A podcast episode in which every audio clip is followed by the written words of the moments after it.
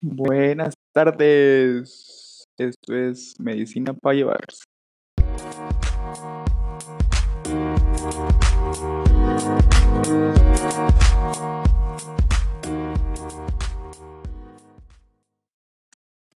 El tema de hoy va a ser vaginosis bacteriana, la cual es la causa más común de infección bacteriana sintomática en mujeres. Este es ocasionado por una alteración de la flora vaginal normal debido a una disminución de la producción de los lactobacilos, productores de peróxido de hidrógeno, lo que va a favorecer el crecimiento excesivo principalmente de Gardnerella vaginalis.